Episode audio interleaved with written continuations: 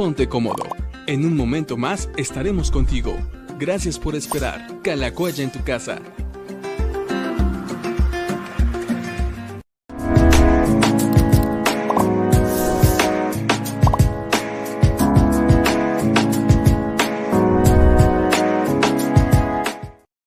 Bienvenidos amigos al jueves 18 de noviembre, programa número 169 de Diálogos con el Pastor. Nos da mucho gusto poder tenerlos por aquí. Y bueno, aunque hoy no pudimos hacer nuestra faena o, nuestro, nuestro programa de vacunación, sí lo vamos a hacer la próxima semana. Entonces les sugiero que también todos se, se anoten y estén listos y dispuestos para venir a a, vacunarse el próximo jueves. Acá vamos a estar también el pastor y yo vacunándonos. más al final también damos el, damos el anuncio, damos el aviso, ponemos el, ponemos el, poro, el, el, código QR para que también se puedan registrar.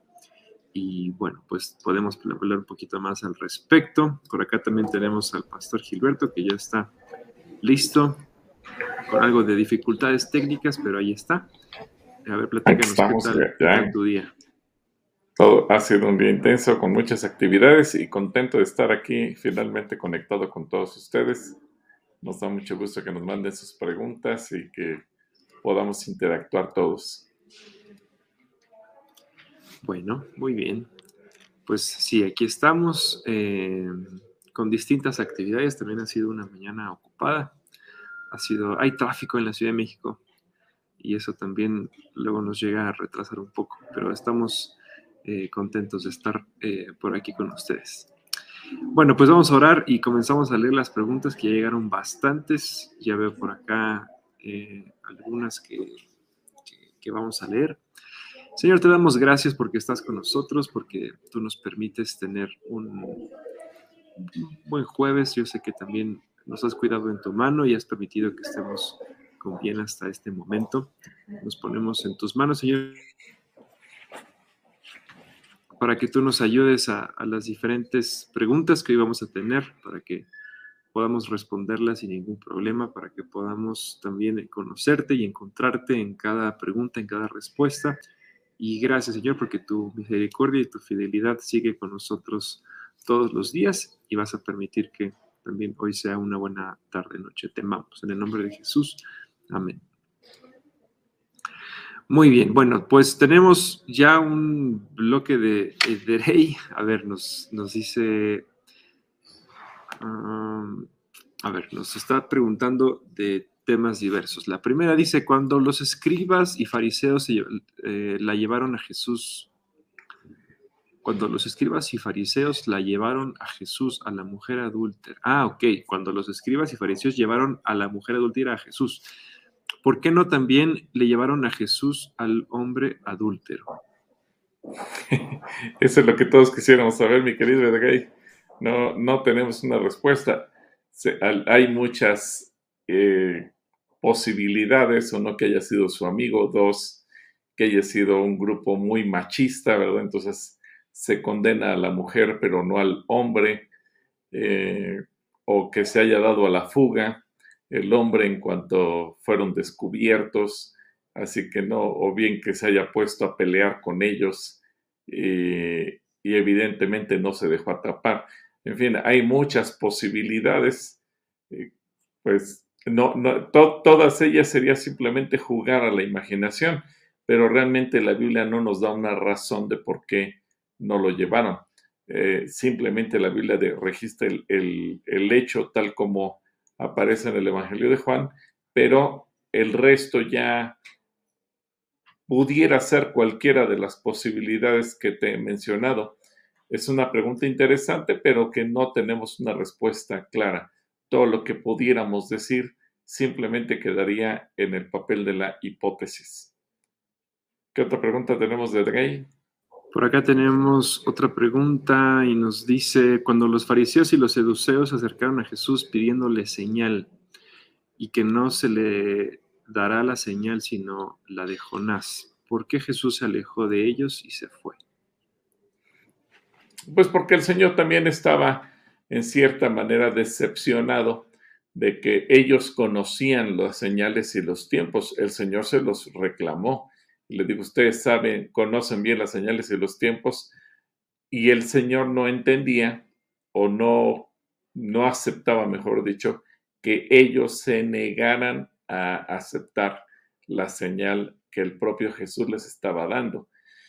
Para Jesús fue decepcionante que este grupo tan religioso tuviera una actitud de rechazo, así que esa fue la causa por la que Jesús se alejó. Él ya no, no estaba tolerando que se le viera como un show, sino que eh, lo decepcionaba, lo desilusionaba, lo cansaba el hecho de que la gente fuera tan dura en su corazón. Esa fue la razón. Y eso nos muestra, es una pregunta interesante que nos haces, Edgay, porque eso nos muestra que Dios también tiene un límite. El propio Jesús, siendo el autor de la salvación, tiene un límite. Y a veces nosotros parecemos niños eh, que de alguna manera estamos siendo berrinche, que de alguna manera estamos poniendo a prueba la paciencia de Dios y decimos, pero es que Dios es paciente, Dios es misericordioso, la gracia de Dios, bla, bla, bla, bla. Pero en una de esas agotamos su paciencia y, nos deja en la perdición. Así que más nos vale cuidarnos también en la forma en que tratamos a nuestro Señor Jesucristo. ¿Qué otra pregunta tiene el joven Edgay? Nos dice, ¿qué tiene que ver con sacrificar el amor al padre, madre, hijos, etcétera, con calcular gastos para edificar una torre? Y yo con ver si con 10 mil hombres, con 10 mil hombres se puede hacer la guerra con 20 mil. Pues porque siempre tienes que hacer un cálculo. Es muy fácil decir, Jesús, te voy a seguir hasta donde, hasta el fin del mundo, mi vida es tuya, y qué fácil lo decimos, pero qué difícil es cumplirlo. Por eso el Señor dice, calcula bien.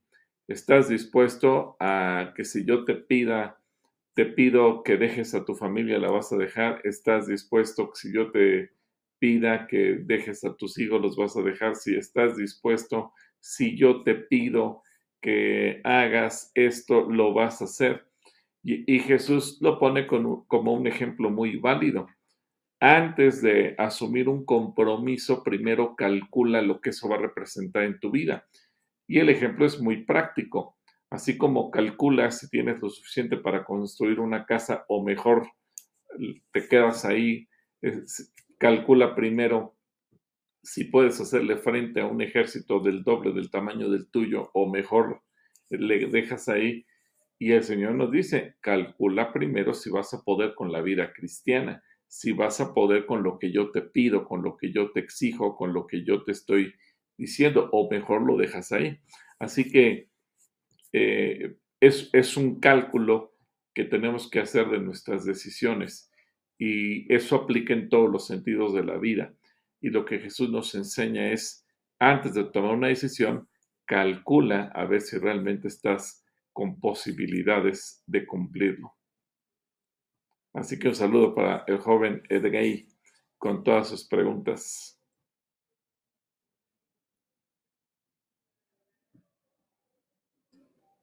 Muy bien, y eh, por acá Omar Lomelí nos dice, ¿por qué Dios endureció el corazón del faraón? ¿Cuál fue el objetivo? Esta ya la habíamos contestado en algunas ocasiones. Bueno, esta es una pregunta que siempre nos hacemos. ¿Por qué el, Señor endurece el corazón del faraón? Bueno, el faraón, acuérdate que también nos está dando una lección a nosotros mismos, cómo nosotros podemos en un momento provocar que el Señor endurezca nuestro corazón cuando nos rebelamos, cuando actuamos mal, cuando tenemos una mala actitud, cuando tenemos un mal corazón. Dios puede en un momento dado entregarnos, como dice también el libro de Romanos, a un espíritu de confusión, a un espíritu de engaño, a un espíritu en el cual nuestro corazón pueda ser endurecido. Exactamente eso le pasó al faraón. El faraón eh, tuvo tanto alarde de su propia grandeza que llegó a creerse Dios, que el Señor decide endurecerlo para mostrarle también el castigo, para mostrarle su propia debilidad y que él no podía eh, por sí mismo salvarse ni hacer absolutamente nada, ni por él, ni por su hijo, ni por el pueblo sobre el cual él gobernaba. Y Dios a veces nos da lecciones de la misma manera. A veces uno mismo puede caer en endurecimiento del corazón por nuestra mala actitud o por nuestro propio pecado. Así que espero que esto te pueda ayudar, eh, mi querido Omar.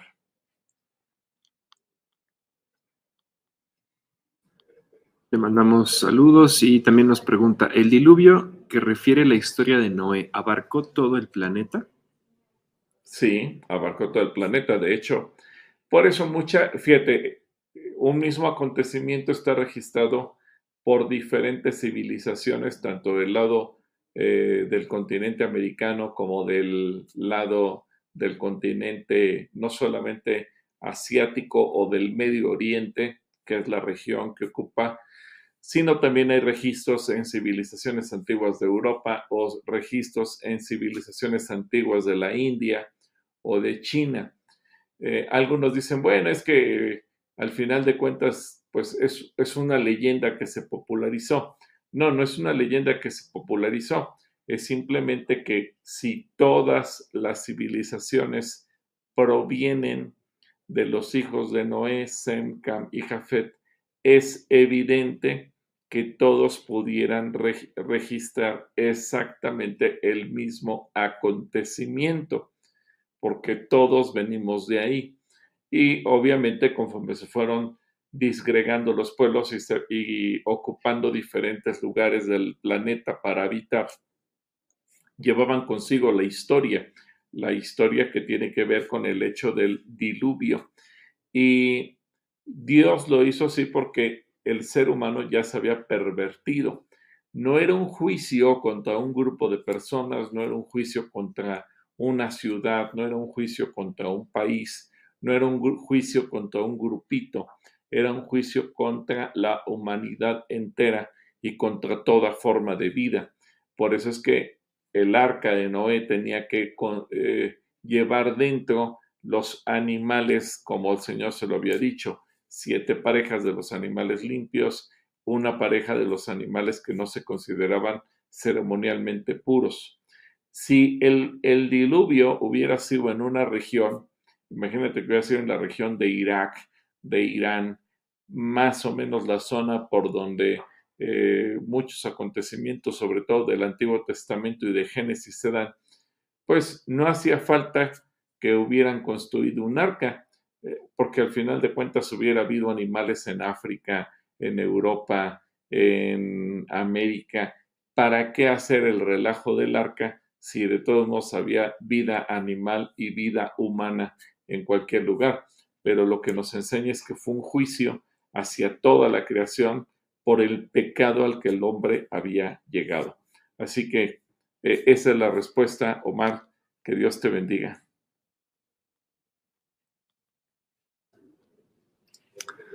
Katia Aruga dice, ¿a qué se refiere Apocalipsis con los 144 mil?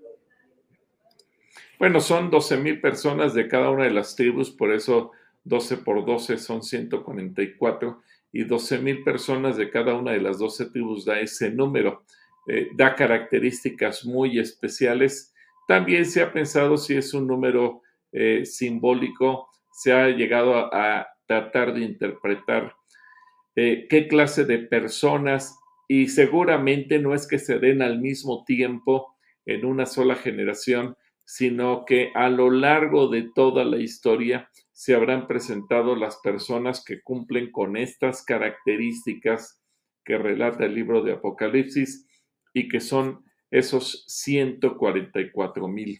Eh, ha habido un debate incluso si es un, número meramente simbólico, eh, hay un debate si es un grupo de personas que emergen de algún lugar, sobre todo porque se dice cuántos son exactamente de cada tribu y son tribus de Israel, no son personas ni siquiera de cualquier parte del, mundo. Es interesante, pero Apocalipsis cuando nos habla de la adoración celestial, habla de que hay ahí un número que no se puede contar de todas las tribus, de todos los pueblos y de todas las lenguas.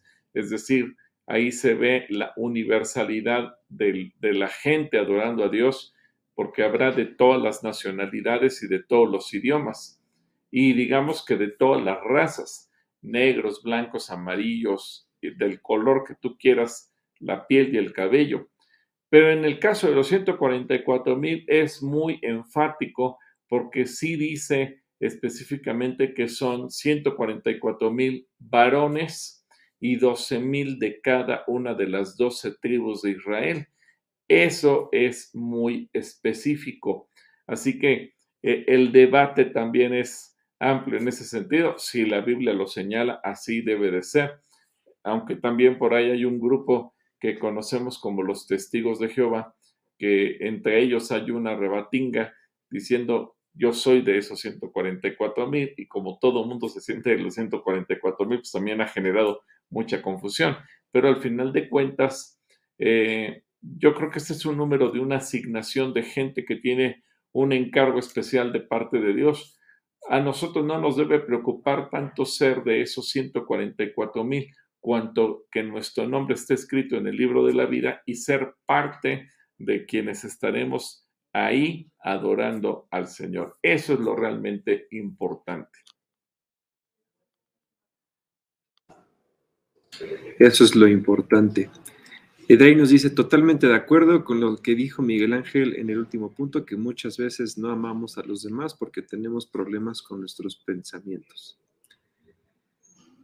Por acá Katy nos dice, ¿por qué o por escogió? Por escogió Dios a Israel como su pueblo. Me imagino que es por qué escogió eh, Dios a Israel como su pueblo. Pues Dios le dijo que por, no por ser el mejor, sino por ser el peor de los pueblos tuvo de él misericordia. Eh, esa misma pregunta aplicaría para nosotros. Bueno, ¿y por qué me escogió a mí? Si yo no era nadie especial, si yo era un pecador como cualquier otra o a lo mejor peor que cualquier otro. Y, uno llega a una conclusión, si Dios me escogió no es porque yo haya tenido algo en particular, era simple y sencillamente por su misericordia. Lo mismo exactamente hizo el Señor con el pueblo de Israel y se lo recuerda, no, no te escogí por ser mejor que otros pueblos, más grande que otros pueblos, más inteligente que otros pueblos, eh, más santo que otros pueblos, le dice, te escogí por pura misericordia. Eso es realmente eh, algo que llama la atención porque nos damos cuenta que, que el Señor cuando nos escoge, no nos escoge por méritos propios, sino solamente porque Él tuvo misericordia de nosotros y lo mismo hizo con el pueblo de Israel.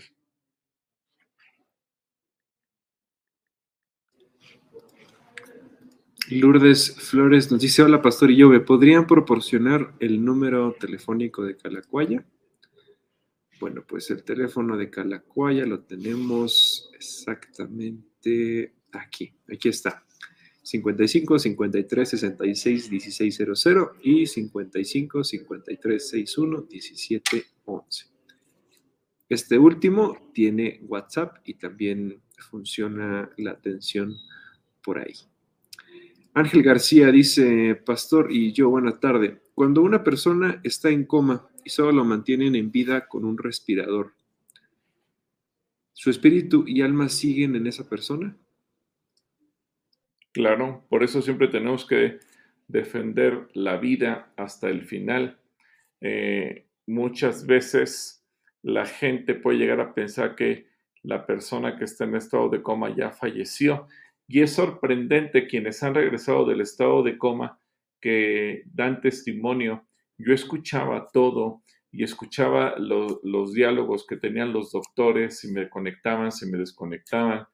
E incluso algunos llegan a decir que, que en su interior tenían ganas de gritar, no, por favor, no me desconecten, aquí estoy, pero dice, evidentemente me daba cuenta de que no me escuchaban.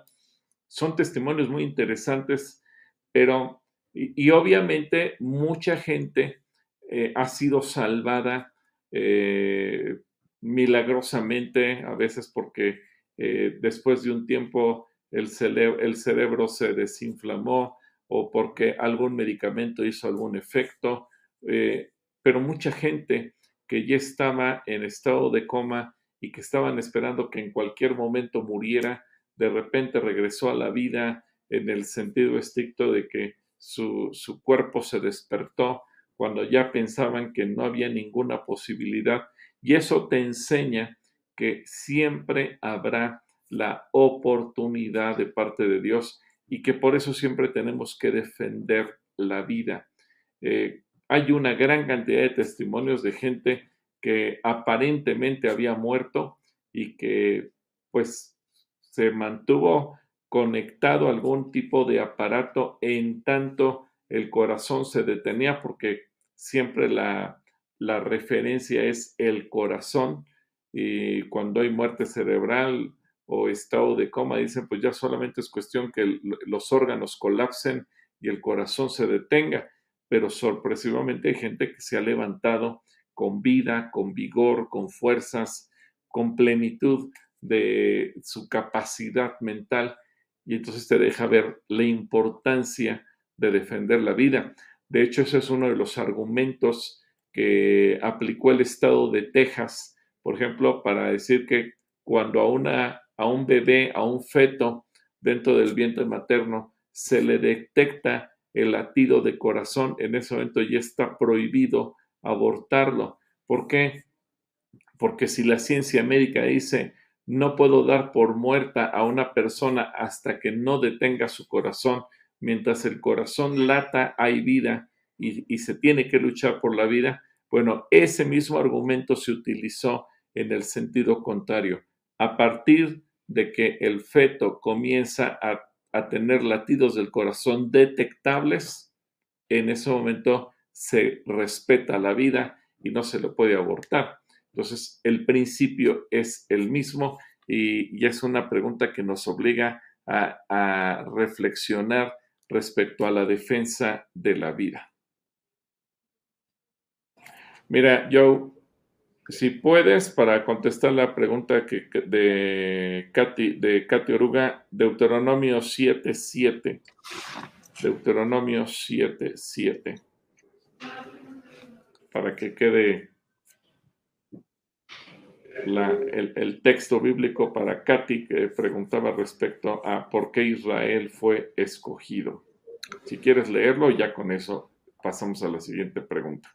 Pero si Dios lo prefirió, no fue por ser ustedes un pueblo muy importante. Al contrario, eran el pueblo más insignificante de todos.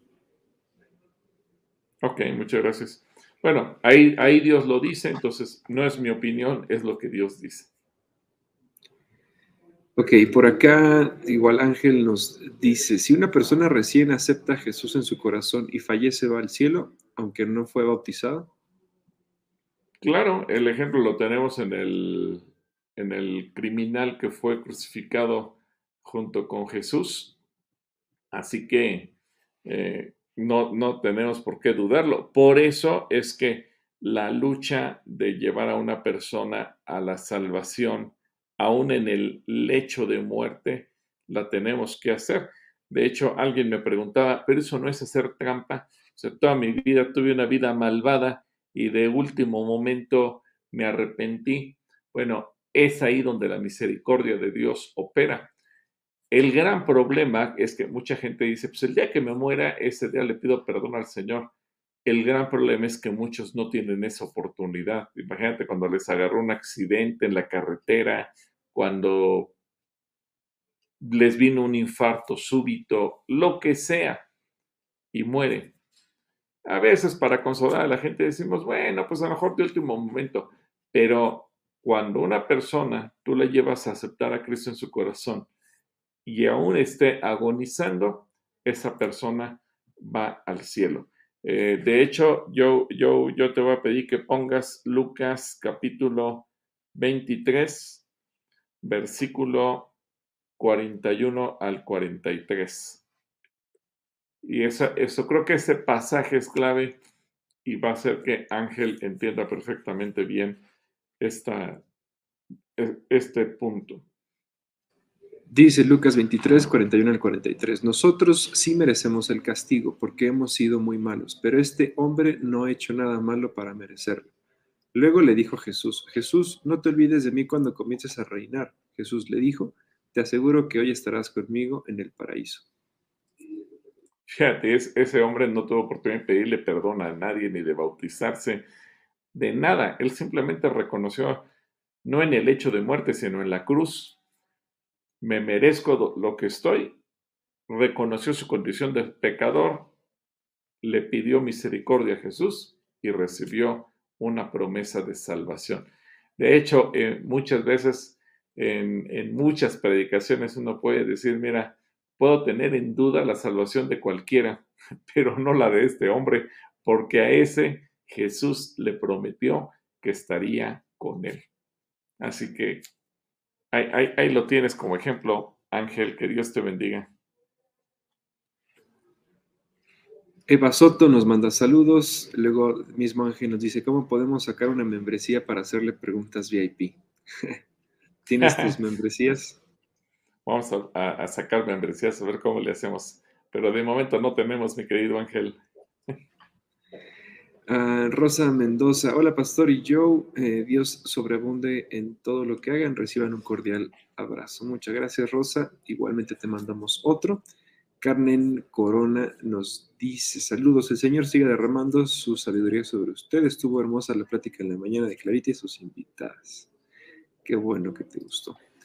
Eh, Alejandro Ochoa, bendiciones y un abrazo grande para usted y su familia. Llevo un año conociendo de la palabra, gracias a Dios. Quisiera saber ¿Qué hacer con las imágenes y los cuadros que me regalaron en la religión católica? Buena pregunta de Ángel, eh, digo de Alejandro, perdón.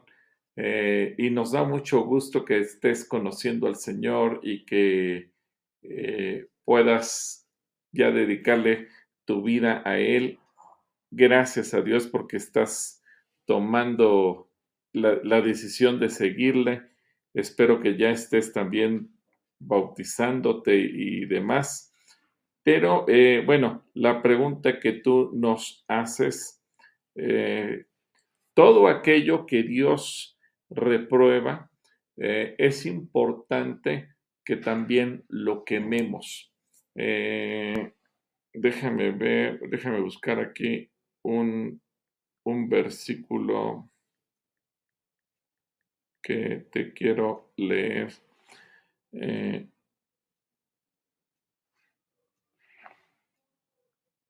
la Biblia nos enseña que todo aquello que se considera anatema lo tenemos que quemar. A ver, Joe, eh, Hechos 19, 19, porque muchas veces ponemos como objeción que a lo mejor es muy caro, cuesta mucho dinero.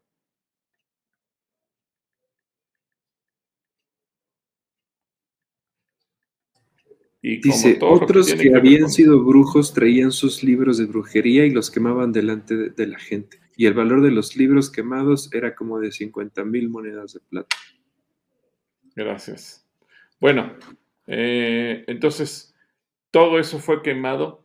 Eh, también en la ley de, Moisés nos enseña que cuando algo es anatema, la manera de destruirlo es eh, quemarlo de, lo mismo hizo, por ejemplo, Moisés con aquel, aquel becerro de oro, pasó por fuego y después lo pulverizó y lo echó en el, en el agua eh, para deshacerse de él.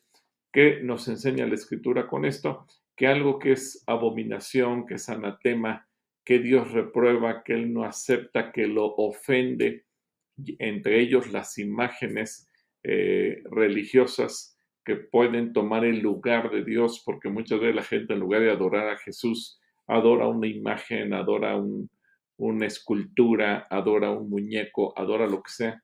Bueno, eso eh, tiene que ser destruido por medio del fuego. No lo puedes regalar porque sería incitar a otros a que caigan en ese pecado. No lo puedes vender por la misma razón y además porque no puedes ahora sacar un beneficio económico por ello no lo puedes guardar. Así que la única manera en que tú puedes eh, deshacerte de eso es quemándolo y de esa manera estás destruyendo aquello que pudiera ser motivo de pecado para cualquier persona.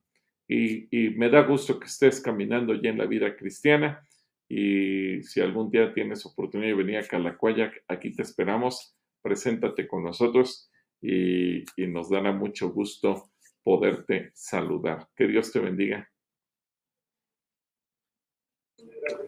Nos va, a, dar mucho gusto poder eh, saludarte en persona, Alejandro. Adrián Valtierra, buenas tardes. Eh, escala de colores nos dice, hola pastor, y yo pregunta, ¿qué opina del libro de Enoch y los rollos del mar muerto? ¿Por qué no se predican o se enseñan en los cultos? Porque no aparecen en, el canon bíblico eh, realmente se menciona en la Biblia, pero el libro como tal no aparece. Los eruditos, no, no del siglo actual, sino de toda la historia, eh, aún los que consideraron el canon del Antiguo Testamento, nunca lo consideraron. Eh, algunos dicen que existe, algunos dicen que es una invención que surgió posteriormente. es decir, el libro de Enoch sí existió, sí hubo un registro como tal, pero nunca hubo una evidencia, nunca se, transmitió de boca en boca, nunca se escribió, entonces no hay una certeza de qué dice.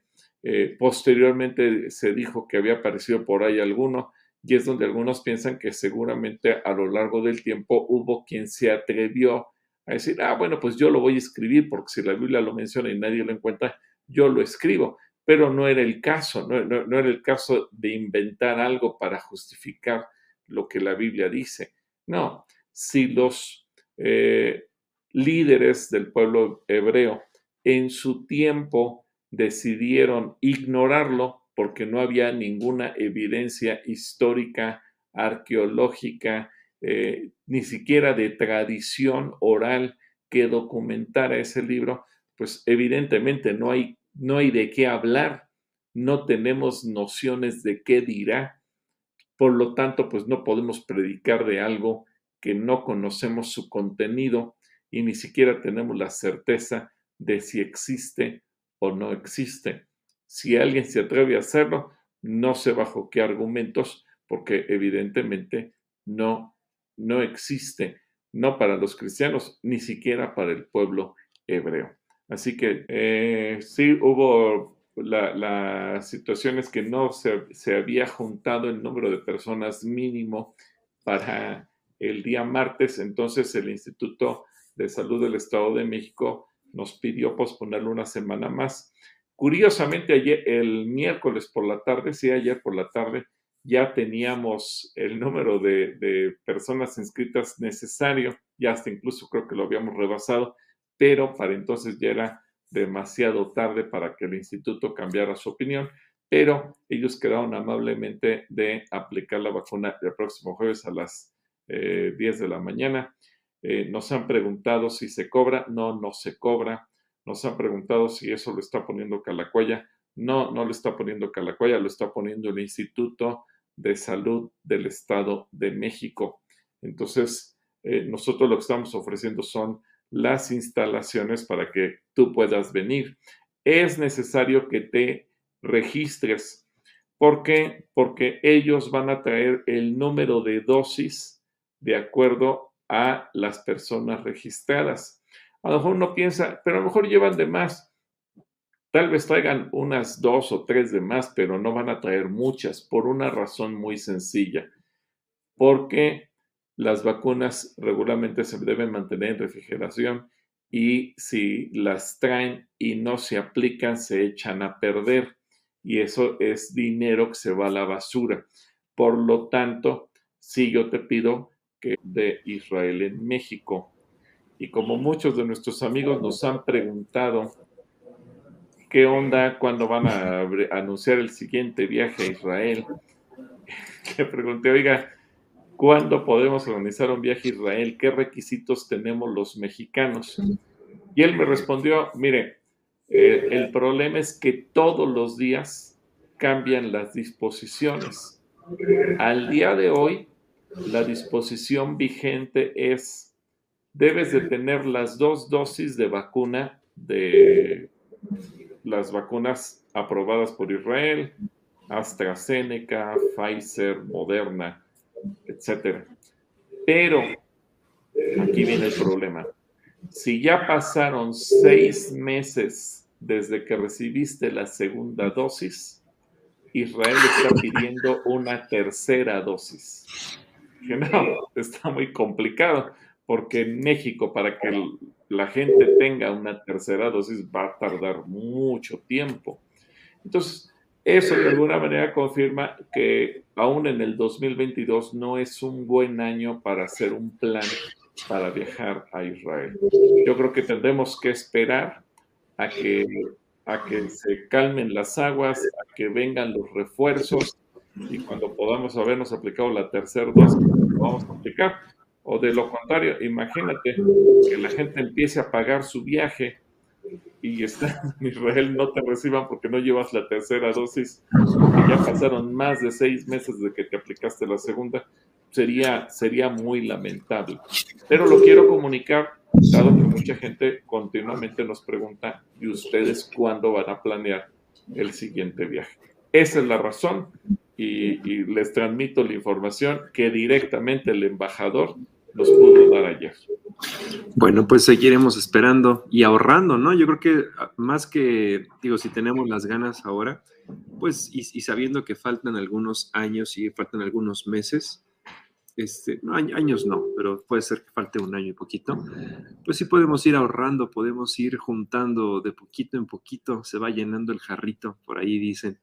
Entonces creo que es, una buen, es un buen tiempo si es que no tienes algún ahorro, no tienes algún fondo para, viajar, lo puedes hacer y cuando sea posible, poder tener también eh, la oportunidad de viajar a Israel. Entonces, igual, igual yo, a lo mejor, como hay mucha gente que no se quiere poner las vacunas y de repente sobran vacunas por ahí en, un, en algunos meses, pues a lo mejor ya la gente va a poderse vacunar. Como hace un año lo veíamos muy complicado, hoy en día ya está muy sencillo. A lo mejor igual en unos meses ya no va a ser tan complicado pensar en una tercera dosis. Entonces, esperemos, como tú dices, unos meses y seguramente las cosas van a cambiar y eso facilitará todo. Sí, yo creo que va, se va a facilitar un poco más adelante. Em, respecto a la vacuna aquí en Calacuaya, ¿dónde se va a aplicar? ¿Tengo que ir a algún centro de salud? ¿Tengo que ir a Calacuaya? ¿Tengo que, que, ¿Cómo va a ser esa dinámica? Aquí en, la, en el santuario vamos a aplicar la vacuna, así que la gente realmente ya se ha hecho en otras ocasiones, es muy rápido, eso nos permite ir formando a la gente también eh, por filas, guardar la sana distancia, que para las enfermeras que vienen pueda tener todo disponible y no, no vamos a tardar demasiado tiempo en que se aplican las vacunas. Eh, la última vez que se aplicó yo creo que no pasó, ¿qué te gusta? No, no pasó ni 40 minutos, ¿no? Fue relativamente rápido. Bueno, sí, sí aplicamos vacunas como hora y media, pero porque la gente, digo, una persona llegaba, se sentaba, se esperaba, se, le ponían la vacuna y una persona no estaba más de 15 minutos con nosotros. Pero, pero nosotros sí pusimos vacunas, fueron casi dos horas. Las, de hecho, hasta invitamos a comer a las enfermeras porque sí aplicaron bastantes en, aquella ocasión. Pero sí, si tú como asistente o paciente vienes a ponerte la vacuna, no te toma más de 15, no toma más de 15 minutos. Entonces, Ponle media hora en lo que llegas, estación, etcétera, etcétera, ¿no? Dentro del auditorio no van a pasar mucho más tiempo. Tanto tiempo, sí. Eso. Bueno, muy bien. Pues esperemos que se registren. Allí ya estuvo el link y los vamos a esperar por acá el próximo jueves. Uciel Israel dice buenas tardes, les mando eh, saludos, Pastor y yo, Joel, bendiciones. Gracias, Uciel. Ruth Sarita nos dice, Pastor, una duda. Entendemos que en el Antiguo Testamento Dios nos indica guardar el día de reposo. Mi duda sería, ¿es posible que se dé a trabajar un negocio ese día? Por ejemplo, nuestro negocio, ¿alguien podría trabajarlo en domingo o sería también faltar eh, el día de reposo? A lo mejor para esta pregunta eh, podemos platicarles a nuestros amigos qué pasa con los hoteles el día del reposo, quién atiende los hoteles, quiénes son los que sirven la comida, quiénes te reciben en la recepción, quiénes atienden las camas, quiénes programan los elevadores. Son otros judíos, son judíos que no son judíos, son israelitas, son marcianos, son amigos, son enemigos. ¿Qué podemos platicarles respecto eh, a esta pregunta? Y creo que sería interesante para ilustrar muy bien la pregunta de Ruth. El ejemplo es muy bueno porque en Israel, por ejemplo, que guardan el, el, día de reposo de viernes por la tarde a sábado por la tarde, regularmente quienes atienden el restaurantes y hoteles son personas árabes musulmanas. Entonces, eh, esas personas por lo general descansan de jueves en la tarde a viernes por la tarde. Entonces, cuando termina el reposo de los árabes, ellos comienzan a trabajar. Para ellos, el viernes por la tarde ya terminaron de trabajar, se integran a su trabajo en los restaurantes eh, y hoteles israelíes. Eh, algunos judíos llegan a tener permisos de los eh, rabinos para que puedan laborar por alguna razón que ellos tienen.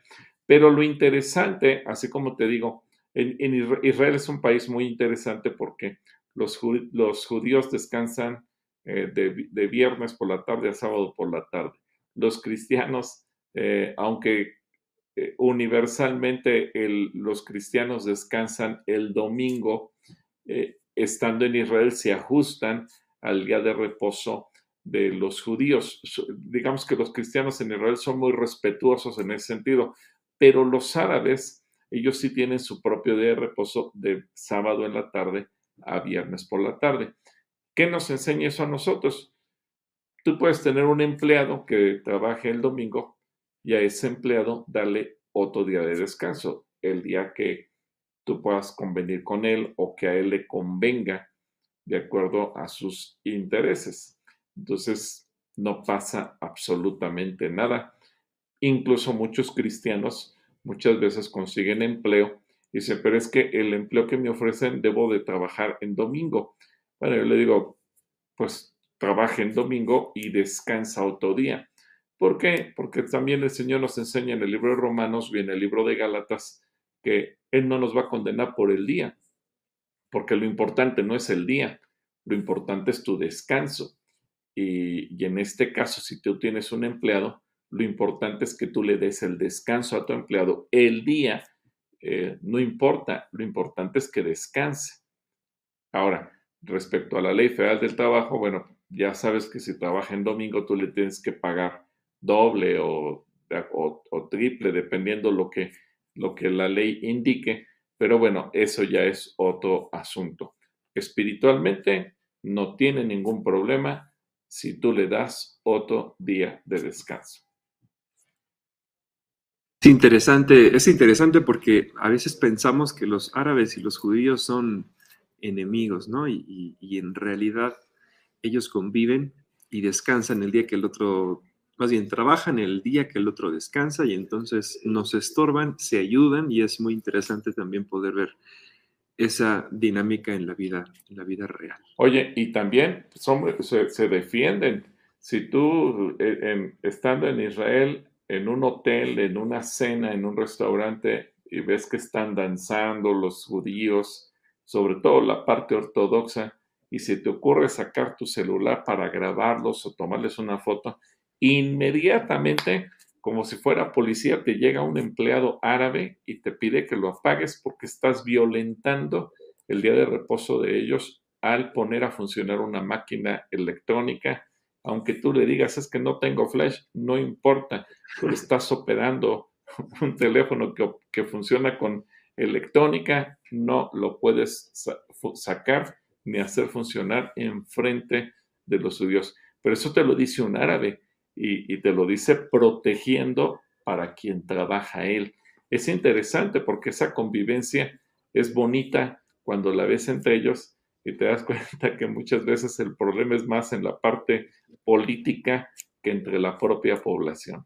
Sí, sí, es bastante interesante cómo, cómo funciona. Esperemos que podamos verlo y vivirlo en, en el 2023. Amén. Gilberto Díaz, que a quien le mandamos un abrazo muy grande, nos dice, buenas tardes, pastor. Yo saludos y bendiciones para ambos. Les mandamos saludos Betty, el tocayo desde, y el tocayo desde la, desde la ciudad entre los árboles. Ah, pues te mandamos un abrazo, Tocayito. Yo estamos orando por tu recuperación, la convalecencia después de esta fisura que tuviste y le agradecemos a Dios que ese, ese percance no pasó a mayores, pero te mandamos un abrazo con mucho cariño. Estamos para servirte. Que tenga una buena y pronta recuperación. Gil, seguimos. Saludos a Betty también. Espero que te haya gustado tu sorpresita que te mandamos, mi querida Betty.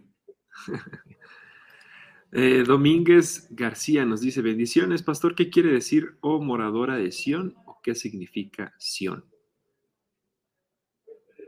Sión.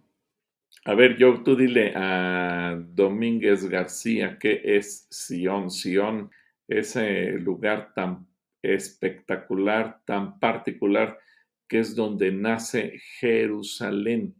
Así que eh, Sión es el lugar de la presencia de Dios, es la ciudad del gran rey, es la ciudad que Dios escogió para su habitación. Sión representa el lugar de, la habitación de Dios. Mucha gente se pregunta por qué Sión. Bueno, pues igual que la situación de Israel, Dios decidió escogerlo y, y Sión es un lugar que Dios ama. Así que la moradora de Sión, pues es obviamente por un lado es la gente que allá habita, pero también podemos entenderlo como el pueblo de Dios, el pueblo de Dios en el sentido espiritual. Si a ti te gusta, tú amas habitar en la presencia de Dios, se puede considerar que tú eres una moradora de Sión. Y, por eso, fíjate, el regreso de los israelitas o de los judíos a la tierra de Israel. Eh, se consideró no tanto el movimiento eh, cananeo, no se le consideró el movimiento palestino, no se le consideró el movimiento eh, eretziano, porque Eretz es tierra en, en hebreo, sino se le llamó movimiento sionista. ¿Por qué? Porque de Israel sabía que su objetivo era ir al lugar que Dios había señalado. Y Sión es esa parte, no es todo Jerusalén, pero es el, lo que hoy, hoy, si tuvieras Jerusalén en un mapa, te darías cuenta que es una pequeña región de la ciudad de Jerusalén, donde David inicia la historia de Jerusalén y que se conoce como Sión. ¿Qué te recuerda a ti, Sión, Joe?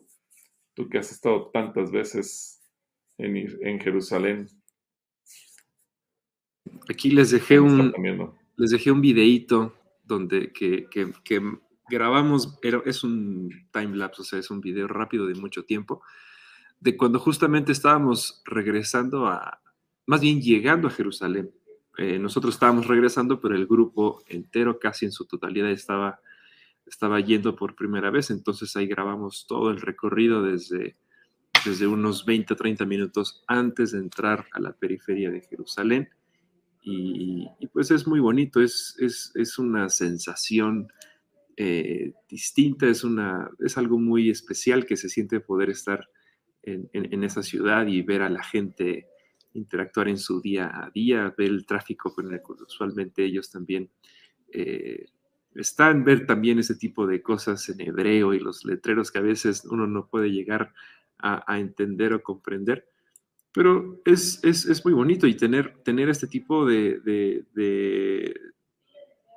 pues de situaciones. Miren, aquí tengo una foto de una calle que me gusta mucho. por ahí andamos caminando. Entonces, sí, pensar en Sion, pensar en Jerusalén, pensar que este es el inicio del templo y de la ciudad y de todo lo que ahora conocemos, pues también es una, sensación y un recuerdo muy bonito. Y pues también, mira, de hecho, esta calle se llama... ¿Cómo se llama? ¿Alcanzas a ver? Es Sion, es... Eh... Agiación. Agiación. Agiación. Esta calle se llama Agiación. Entonces, este es, el, este es una calle que está en el centro, eh, es una esquina, pero está justo en el centro de Jerusalén y justamente se llama Agiación. Y, pues es, es, interesante poder, este es el grupo que nosotros estábamos llevando en aquella ocasión, y es muy interesante y es muy bonito poder ver y estar en esas calles, y esperamos que todos puedan estar alguna vez con nosotros, y si no es con nosotros, bueno, pues que también alguna vez puedan visitar ese lugar. Bueno, Claudia Castañeda nos manda saludos. Gracias, Claudia. Debbie FH, bendiciones. Shalom. Eh, Lori Arch nos pregunta: cuando un hijo o hija de Dios muere, ¿su alma a dónde va? ¿Duerme o de inmediato pasa a la presencia de Dios? Mi mami ya no despertó el 21 de octubre y aún no sé dónde está su alma. ¿Está bien o está mal ir al cementerio a limpiar o llevar flores? Bueno, eh, lo sentimos mucho, Lori, porque de alguna manera pues, es, es, muy reciente este dolor que tú tienes. Primero, cuando lo acabamos de ver ahorita con la pregunta que nos hacían sobre eh, qué pasa con una persona que se arrepiente de último momento, y ya lo vimos también en el Evangelio, que Jesús dice, hoy estarás conmigo en el paraíso. Así que el espíritu de una persona, acuérdate que somos espíritu, alma y cuerpo, y el espíritu va a la presencia de Dios, eso es a lo que se refiere Jesús en el Evangelio de Lucas 2, el alma duerme y, y estará dormida hasta el tiempo de la resurrección de los muertos el alma no toma conciencia absolutamente de nada porque está dormida absolutamente. Así que sucederá algo parecido como cuando tú y yo nos dormimos en la noche y a lo mejor te duermes a las 10 de la noche y al otro día suena el despertador a las 6 de la mañana, han pasado 8 horas y tú dices, ¿qué pasó en ocho horas? Ni cuenta me di. A lo mejor tú dices, parecería que me dormí cinco minutos. Bueno, o qué pasa, hablábamos de la gente que, que vive en coma y que de repente se despierta y a lo mejor pasó meses o incluso algunos han pasado años en estado de coma y cuando se despiertan no están conscientes que pasaron años. Él cree que acaba de dormir, se dice, ¿qué me pasó? no tiene ni idea del tiempo que pasó. Bueno, cuando despertemos en la eternidad con Cristo, no nos vamos a haber dado cuenta cuántos años pasaron. Lo importante es que vamos a estar con Él y eso nos, nos da paz. Entonces, el espíritu va a la presencia de Dios, el alma está dormida y el cuerpo vuelve al polvo de la tierra o según como la persona haya sido sepultada o lo que los familiares hayan decidido hacer con ella, pero en la resurrección de los muertos, lo que va a ocurrir es que se va a reintegrar el espíritu, el alma y el cuerpo en una sola eh, entidad. Eh, luego, ¿está bien, bien o mal ir al cementerio a limpiar y flores? No tiene ningún sentido. Es como si llevaras flores al camellón de enfrente, es como si llevaras flores a cualquier otro lugar y las depositaras en algún sitio eh, hay que tener en cuenta, tu mamá ya no está ahí, eh, el alma de ella está reposando en el lugar de, reposo que el Señor ha señalado, eh, así que ya no tiene caso ni que le lleves flores, no las ve, no las huele, no las siente. Hay gente que va a los cementerios como la tradición mexicana y habla con sus difuntos, no, no le escuchan, hay gente que les escribe notas por Facebook, no las lee. Así que eh, todo eso es absolutamente eh, eh, absurdo, no tiene caso que lo hagas.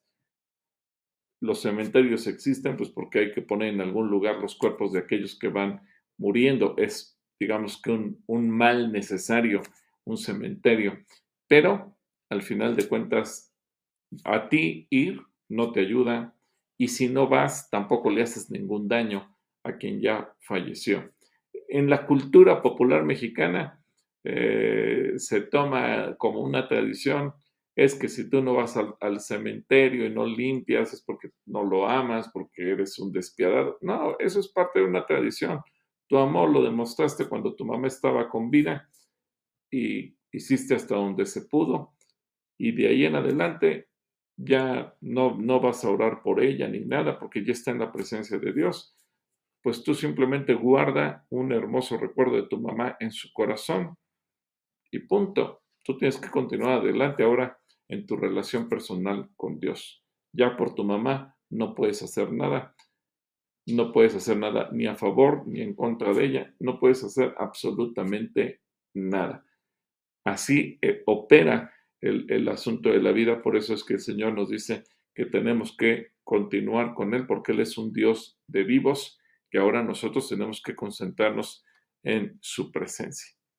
Te mandamos un abrazo y oramos por tu corazón y para que tú tengas paz.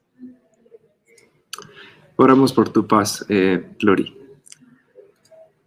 Analiza Portilla nos manda saludos, ella y Salvador, Ofelia Palomino también, Erika González, Mabel Samo, Jessica de Velázquez, Honoria García, desde el Cable Luz en Gustavo Madero, de FH también nos, nos pregunta, ¿qué pudieran decir qué significa el mes de Nisan?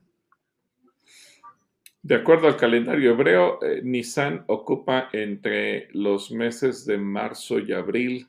Eh, comúnmente es, entre la segunda quincena de marzo y la primera quincena de abril. Recuerda que ellos se guían por el calendario lunar y eh, van teniendo ajustes cada determinado número de años para completar, así como nosotros cada cuatro años tenemos un día que es el año bisiesto. Bueno, ellos cada determinado número de años tienen un mes adicional para ajustar el tiempo, eh, porque regularmente sus meses son de aproximadamente 28 días. Entonces, si tú vas sumando que nuestros meses son de 30 a 31, un mes que tiene 28, bueno, esa diferencia de días al determinado, cada determinado número de años agregan un mes y lo complementan. Pero eh, Nissan ocupa este periodo es movible, por eso es que la Semana Santa a veces cae en marzo, a veces cae en abril. Así que ese es el punto, Debbie. Espero que esto te ayude. Katy Oruga nos dice, gracias por responder nuestras preguntas, que Dios le siga bendiciendo grandemente, son de bendición para nuestras vidas. Les mando un abrazo desde el bello Querétaro. Samuel, Samuel de Luna nos manda saludos, entonces también le mandamos saludos de vuelta. Un saludo y que me mande la foto que nos tomamos los dos el, día que veníamos con el saco azul. Ahí están en, están en el Facebook de Calacuaya todas las fotos de, de la reapertura, pero sí, ahí, ahí también se puede etiquetar Samuel. Eh, Chivis Rotmo dice un testimonio, un vecino recibió en el último, en el último momento al Señor, el Señor se le manifestó por sueños. Ah, pues Gracias por compartirnos.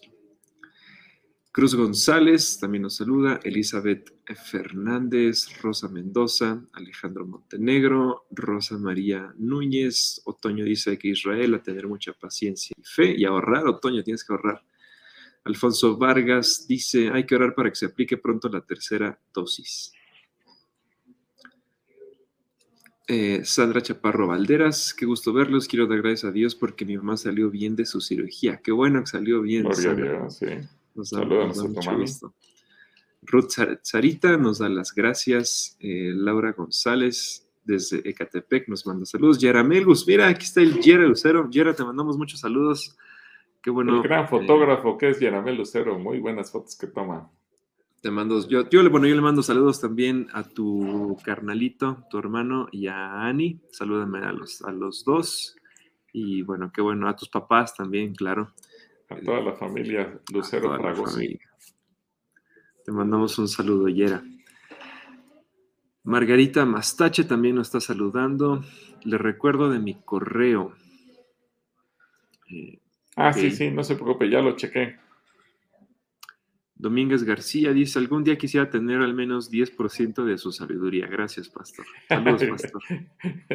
Gracias. Bueno, vas a ir aprendiendo cosas también, Domínguez García. No te preocupes por ello. Gracias, gracias. Ángel García dice, ¿por qué es importante que los países reconozcan a Jerusalén como parte de Israel? No como parte de Israel, Ángel, sino como capital de Israel. Lo importante es que sean la capital de Israel. Bueno, es parte de la soberanía que exige cada nación. Eh, imagínate que la ONU, Ángel, dijera que México no tiene derecho a llamar a la Ciudad de México la capital del país, sino que nos dijeran su capital tiene que ser Guadalajara o Monterrey o Puebla o eh, Tepic o La Paz o Tecate o la ciudad que se te antoje. Digo, aunque todas las ciudades de nuestra amada República Mexicana tienen su belleza y tienen sus puntos por el cual son atractivas y son importantes esto no menosprecia ninguna ciudad, desde, desde Baja California Norte hasta eh, Mérida o Yucatán o, Quintana Roo. Todas las ciudades son importantes, pero, pero México como país soberano no le tuvo que pedir permiso a nadie para hacer de la Ciudad de México nuestra capital del país. Entonces, nos guste o no nos guste, podemos decir que es una ciudad llena de smog, con mucha gente, lo que tú gustes y mandes. Pero al final es una decisión del pueblo de México hacer de, la, de, la, Ciudad de México lo que antes era el Distrito Federal, la capital del país. Y ningún país del mundo, ni las Naciones Unidas, nadie puede venir a decirnos, yo no reconozco que la Ciudad de México sea tu capital. Eso nos enojaría a los mexicanos. Eh, aunque tú digas, pero yo no lo decidí, lo decidieron los políticos, los que fundaron el país, los que escribieron la constitución, etcétera. Está bien, pero fue una decisión de mexicanos. El problema con Israel es que ellos dicen históricamente, y tienen muchísimo más años que México, eh, México estamos celebrando apenas nuestros 200 11 años de independencia o de que inició la lucha de la independencia en 1810 y, reconocemos que nuestra capital es la Ciudad de México. Fíjate, a 200 años de haber iniciado la lucha de la independencia, Israel tiene a Jerusalén como capital desde tiempos del rey David. Estamos hablando de hace más de 5.000 años. Y Hoy en día estamos nosotros, bueno, los países del mundo, deliberando si merecen o no que Jerusalén sea reconocida como su capital. Entonces, ese es el punto. Ahora, eh, nosotros como iglesia, como Centro Cristiano Calacuaya, presentamos una carta enérgica de protesta allá cuando Enrique Peña Nieto era presidente de la República porque México votó en la ONU una resolución donde se desconocía el vínculo histórico entre eh, la ciudad de Jerusalén y la nación de Israel. Decía que no había ningún vínculo que lo relacionara, que la historia de Israel nunca había tenido nada que ver absolutamente con Jerusalén. ¿Y por qué presentamos nuestra carta enérgica de protesta? Y la presentamos ante la presidencia de la República, la Secretaría de Relaciones Exteriores, la Cámara de Diputados y Senadores en sus comisiones de asuntos exteriores, por una razón muy sencilla, porque nosotros exponíamos en esa carta que eso nos lastimaba también a los cristianos, porque la historia del Evangelio se da en Jerusalén. Cristo Jesús muere en Jerusalén y es parte del pueblo de Israel. Así que si se desconociera la historia, sería tanto como decir que lo que dice el Evangelio es una mentira. Entonces, eso tiene implicaciones muy graves porque no solamente los cristianos somos espectadores de lo que dice la ONU o lo que dicen las naciones, tenemos que defenderlo, porque también es una verdad que está escrita en un libro que tiene un registro histórico, que por eso el Evangelio nos aporta tanto información histórica y nos dice en qué año y quiénes eran los gobernantes, y por eso se toma la molestia de decirnos quiénes sean los procuradores, etcétera, etcétera, porque la Biblia nos da todo un bagaje histórico documentado para decirnos, lo que yo te estoy diciendo no es un cuento, es una realidad. Así que nosotros como cristianos tenemos que defender esa verdad. Es parte de presentar defensa del Evangelio, como también el, apóstol Pablo nos insta a hacerlo.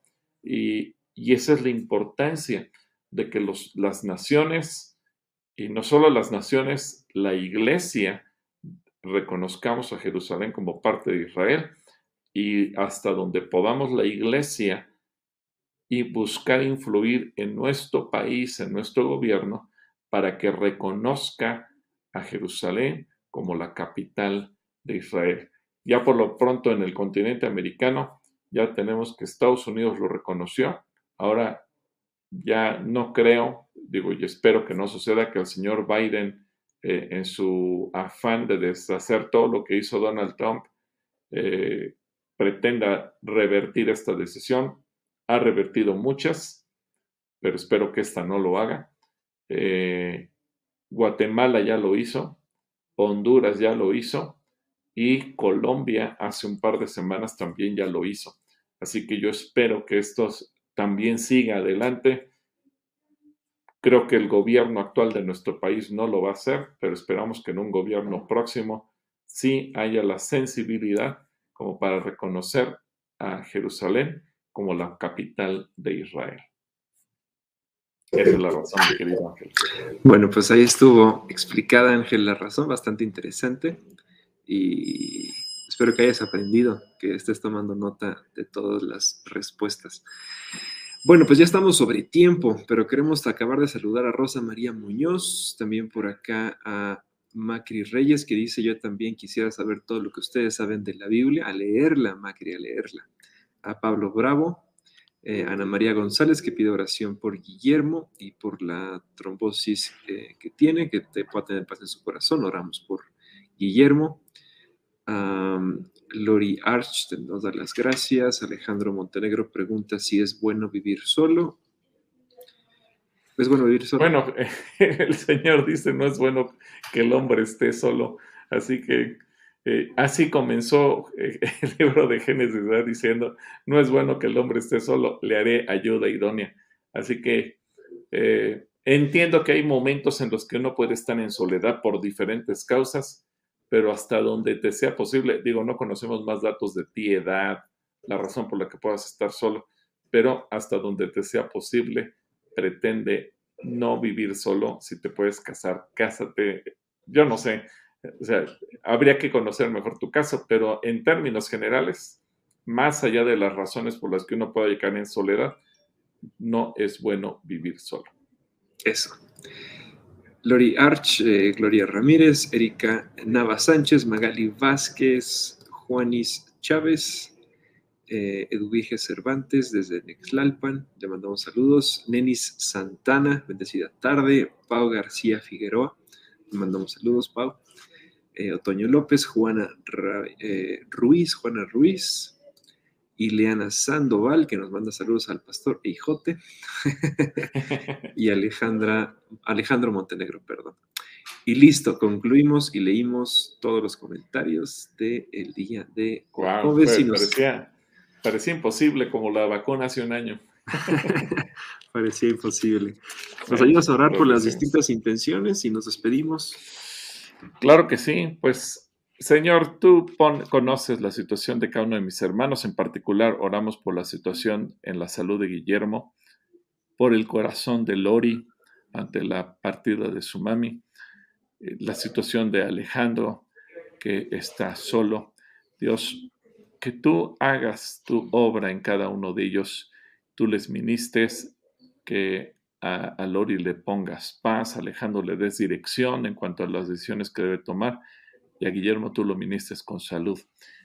Y, me pongo de acuerdo también con yo para poder orar por cada persona que se ha conectado, tanto los que lo hacen en vivo como los que lo escuchan posteriormente o lo miran posteriormente a través de las grabaciones en las redes sociales o en, Spotify o alguna de los sistemas de audio. Que tu Espíritu Santo bendiga a cada uno de tus hijos, derrame bendición abundante, te manifiestes con paz, con protección, con prosperidad y también nos permitas mirarnos eh, en la congregación ahora que ya tenemos la posibilidad de congregarnos presencialmente.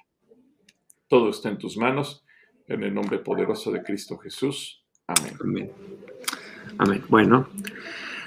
Muy bien, bueno pues amigos, nos estamos viendo, espero que se estén portando bien, nos vemos el domingo, recuerden que tenemos ya reuniones presenciales, entonces hay lugar para todos, pueden invitar a quienes ustedes deseen y yo sé que este domingo también Dios tiene algo preparado para cada uno de nosotros. No se dejen de conectar en estas tradiciones. Está padre, ¿eh? porque este domingo terminamos la serie de Espíritu, así que no se la pierdan.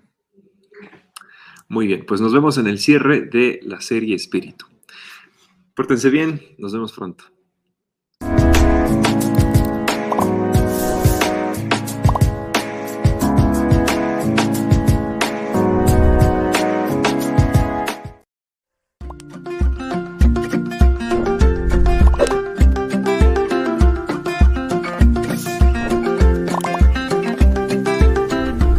Gracias por estar con nosotros. Dios te bendiga.